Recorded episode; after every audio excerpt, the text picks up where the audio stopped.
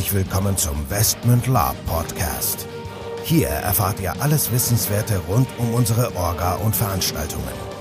Neben spannenden Hintergrundinformationen und dem Neuesten aus der Welt der Live-Rollenspiele erwarten euch kurzweilige In-Time-Episoden, die die Story zwischen unseren Cons weiterführen. Zudem beantworten wir live eure Fragen und Feedback. Und los geht's. Herzlich willkommen, liebe Gemeinde, zu einer neuen Folge des Westman La Podcasts. Mit dabei der Nico und der Michael. Ja, genau. Heute zum letzten Mal in diesem Jahr. Heute zu Silvester und naja, wir schauen mal, ob ihr euch die anhört, aber wir wollen heute noch mal die letzten Fragen des Jahres beantworten. ja, ansonsten für alle Verspäteten frohes neues Jahr an dieser Stelle. Gesehen. Gut.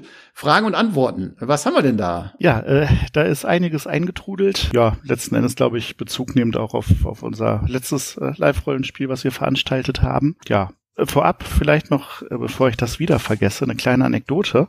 Äh, weiß ich gar nicht, ob ich dir das schon erzählt hatte. Ähm, war in äh, Hamburg einkaufen äh, bei äh, ich sag's jetzt nicht, bei, bei einem namenhaften Labhändler in Basbüttel.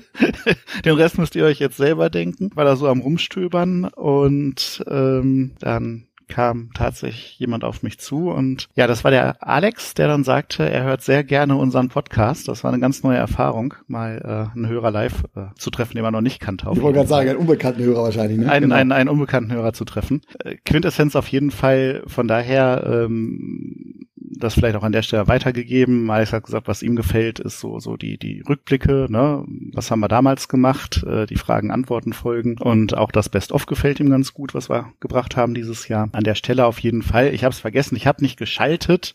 Von daher Entschuldigung, Alex, wenn du das hier hörst als äh, treuer Hörer, dann äh, schreib uns einfach kurz einfach deine, deine Adresse und äh, ich schicke dir ein T-Shirt zu. ist ja irgendwie fast Weihnachten noch gewesen.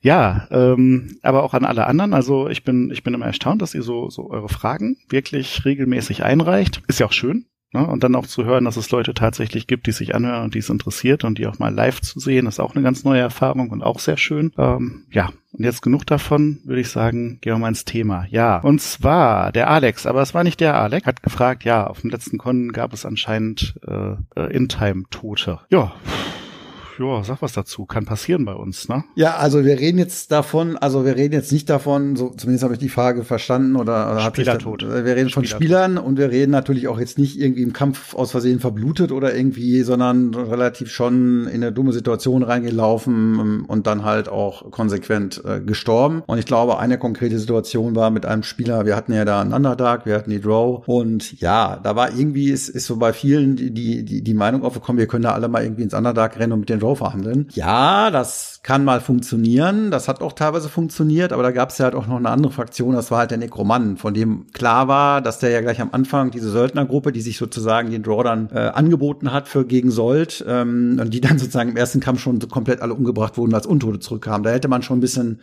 ja, hellruhig werden können und dass der Nekromant dort auch irgendwo mit in diesen äh, Gewölben, mit Kellern mit rumspukt, ist, war auch klar. Das heißt also, die, die, Blauäugigkeit, mit der dann der ein oder andere da in diese, in dieses Underdark oder in diese Gewölbe reingelatscht ist, die war dann doch so ein bisschen merkwürdig. Und ja, da ist so eine Situation passiert, von der kannst du ja noch mal kurz berichten, weil ich glaube, du warst ja auch live dabei. Eigentlich hast du schon alles gesagt. Also es war halt ein Underdark, ähm, ein Spieler wollte noch rein und ja, ich weiß es nicht. Vielleicht, vielleicht haben wir, wir haben darauf hingewiesen, dass es vielleicht nicht so eine glorreiche Idee ist. Der Spieler ist trotzdem ins Underdark gegangen und äh, ist dann erstmal nicht so ohne weiteres ungeschoren wieder rausgekommen. An der Stelle vielleicht für alle nochmal, ja, also man kann Investment sterben, also kann mal ganz schnell gehen, es kann auch mal ein bisschen dauern. Grundsätzlich aber ähm, hoffe ich immer zumindest, dass es irgendwo hinterher transparent ist, also um nochmal den, den Ablauf dann ähm, vielleicht für unsere Hörer oder auch, auch Leute, die zuhören, zu schildern. Wir versuchen immer dann nicht zu sagen, Bam, du bist tot, dein Kopf platzt, äh, das war's jetzt, sondern wir versuchen dann immer den Leuten zu sagen, okay, ähm, so und so ist jetzt, ähm, setz dich erstmal einen Moment hin. Ne? Spielertod ist immer eine, eine schwierige und auch sicherlich für den einen oder anderen aufwühlende Geschichte. Und ähm, wir versuchen auf jeden Fall hinterher mal mit den Leuten dann nochmal zu sprechen, kurz zu reflektieren. Ähm, klar, äh, man sagt, wie war es denn für dich? Naja, ich meine, wie schön ist das schon, wenn man stirbt? Natürlich nicht so gut, nein, ne? Nein. Ist ja klar, ne? Aber ähm, dass wir den Leuten auch noch sagen, so, pass auf, folgende Optionen gibt es jetzt, ne? Also Na, das, das sind halt so die klassischen drei Optionen. Äh, pff, keine Ahnung, du sagst, okay, äh, das war's jetzt, äh, ich setze mich jetzt in eine Taverne, äh, keine Ahnung. Oder du sagst halt, äh, ja, dann baue ich mir jetzt einen neuen Charakter und versuche wieder ins Spiel zu kommen. Ähm, wir geben auch gerne Hilfestellung und sagen, okay, wenn du jetzt sagst, der Tod an dieser Stelle war blöd, aber kann ich nicht ein bisschen epischer sterben? Meine Gruppe soll das irgendwie mitbekommen. Ähm, das soll, soll eine coole Aktion sein, wo ich mich vielleicht opfern kann oder so, dann sind wir auch gern behilflich, das Ganze noch ein bisschen, naja, ich sag jetzt mal, gediegener vom Ambiente zu ja, gestalten, dass, nein, es, dass es unvergesslich wird. Ja, ja ein kommt auch auf die Situation an, ne? Also wenn, ja, wenn, kommt, wenn, kommt auf ja. die Situation an, ne? Aber ähm, wenn man mit uns spricht, glaube ich, haben wir schon ein offenes Ohr. Ja. Ja. Und ähm, es gibt auch die Möglichkeit natürlich zu sagen, ja gut, dann bin ich jetzt Investment tot, aber den Charakter spiele ich trotzdem irgendwo ja. anders weiter. Kann man auch machen. Also ja, ne, wobei, wir sind ja, wir sind ja, ja die Lab-Inquisition. Nein, wir sind nicht die Lab-Inquisition, aber de facto ist es ja so, ich meine, wir sind ja nicht im Kindergarten. Es ist ein Live-Rollenspiel, es ist ein Spiel und man kann dabei, man kann auch auf Cons sterben und ja, man kann auch mal in eine blöde Situation kommen, wo man dann halt auch mal, sag mal, sterb, stirbt, vielleicht auch ja, für sich selbst dann so ein bisschen unmotiviert stirbt, aber es ist sicherlich nicht so, dass er zu einem hingeht und sagt, du bist jetzt tot oder der holt dich jetzt und bringt dich um, sondern du, du hast dich dann selber in eine Situation mal rein manövriert, die halt auch mal daneben gehen kann. Und wenn dann der Spieler entscheidet, er ist Investment tot und spielt den Charakter sonst weiter, ist uns das relativ egal. Wäre natürlich intern inkonsequent, aber gut, wurscht sein. Aber die, Fra die Antwort auf die Frage ist ja, ja, man kann Investment auch sterben und zwar auch, wenn man ja in eine blöde Situation kommt. Also das äh, ist so, ja. Selten, passiert selten, aber das passiert halt auch mal. Meistens gehen wir noch mal einen Wink mit dem Zaunpfahl, aber wenn der ignoriert wird, dann kann es halt auch mal zu Spielertoden kommen. So, genau. Dann hat man noch eine Frage vom, vom Lars, der hat gefragt, bei der ersten Anreise war eine Gruppe Söldner mit dabei, die dann sozusagen hinterher untot waren. Waren das alles NSC oder waren das etwa auch Spieler, die gestorben sind? Das passt ganz gut zu der Frage, zu der ersten Frage natürlich, also, nee, was heißt natürlich?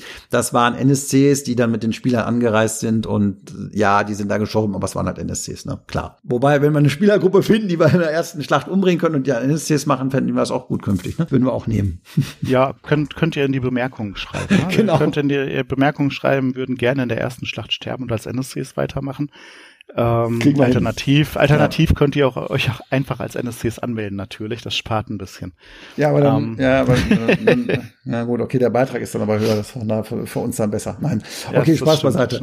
Ähm, du hattest auch noch eine, eine, eine Frage vom von Dirk, Dirk, genau. Der Dirk hat gefragt, was passiert eigentlich nach äh, euren Veranstaltungen mit den Artefakten?